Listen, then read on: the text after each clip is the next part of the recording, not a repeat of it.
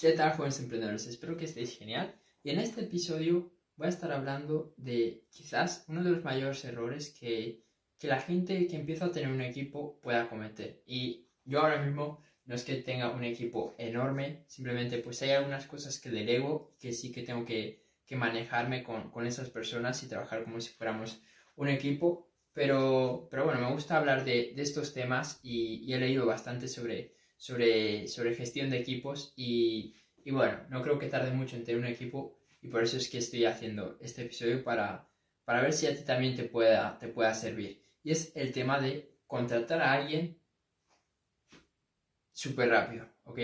Y cuando me refiero a contratar a alguien es que tengamos un proceso de, de selección que sea muy, muy poco... Efectivo y que sea un proceso de, de, selección muy rápido, ¿no? Porque cuando estamos comenzando es como cualquier persona me vale. Tú, ¿quieres trabajar conmigo? Vente. Eh, que necesito a alguien que me lleve las ventas. El primero que venga. Que necesito a alguien que, que haga el soporte para los clientes. Venga, tú de primero. Que necesito a alguien que me lleve la parte de del diseño, la, la edición, etc. El primer editor contratado y claro, eso al principio pues es muy normal porque cuando hacemos este tipo de cosas es porque tenemos una escasez en una habilidad, en un área eh, en la que nos vemos abrumados por, porque tenemos pues muchos clientes o lo que sea, ¿no? Entonces ahí pues necesitamos a alguien rápido y es como que, que lo contratamos. Pero ahora, lo que tú tienes que pensar es que un mal empleado que tú tengas pues te va a costar mucho te va a costar mucho dinero a largo plazo, ¿ok? Y claro, tú tienes que contar que tu proyecto, que lo que tú estás haciendo va a funcionar.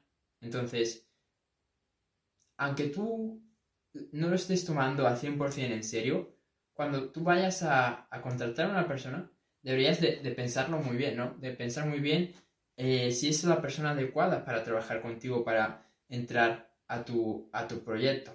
Porque aparte de que pues una vez que lo contrates va a formar parte de tu equipo, va a ser alguien a quien tú vas a tener que mentorear, va a ser alguien a quien tú le vas a tener que dedicar muchas horas, va a ser alguien a quien pues tú le vas a tener que dar bastante prioridad en tu vida, ¿ok?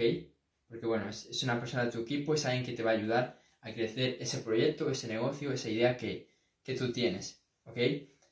Pero ¿qué es lo que pasa si es un mal, un mal empleado? Si es si no es la persona correcta. Pues lo que puede pasar es que esa persona, pues, mmm, haga malas prácticas, eh, que, que esté trabajando para la competencia mientras que trabaja contigo, que filtre datos, puede hacer cientos, cientos de cosas, pero ¿sabes qué es lo que más daño puede hacer? Que contamine a los demás empleados, que contamine esa energía negativa a las demás personas que, que están trabajando en el equipo. Y eso es lo que no queremos de ninguna manera. Porque yo siempre lo he dicho, al final la energía se contagia súper rápido. Si yo en este vídeo estoy súper alegre, súper contento, tú lo vas a sentir. Si estoy triste, apagado, de mal humor, también lo vas a sentir. Entonces, lo último que queremos es tener alguien en el equipo que esté autosaboteando, bueno, no autosaboteando, porque eso sería sabotearse a uno mismo, sino que esté saboteando, saboteando al equipo, que esté saboteando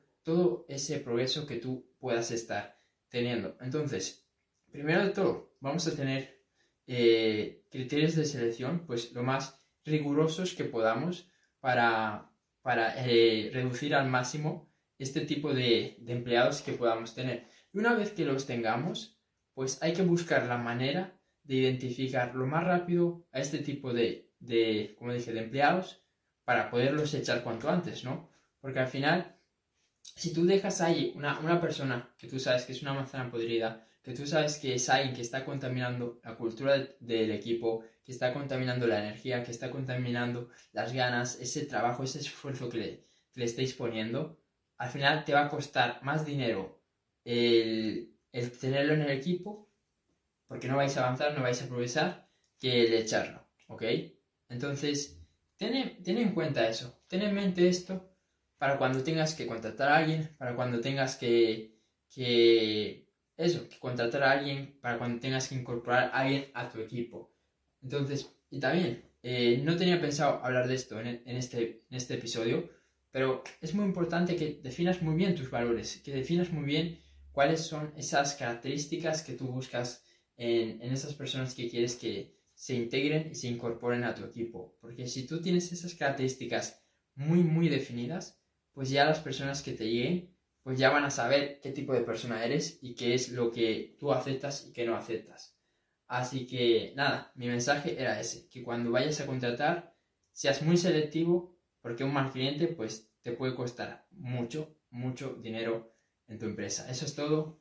Eh, dije mal cliente, perdón, quería decir mal empleado. Así que nada, ahora sí, eso es todo. Eh, espero que este episodio te haya servido. Si es así, compárteselo a alguien que veas que tiene un equipo. Y nada, si estás en YouTube, suscríbete y nos vemos en el siguiente vídeo. Chao.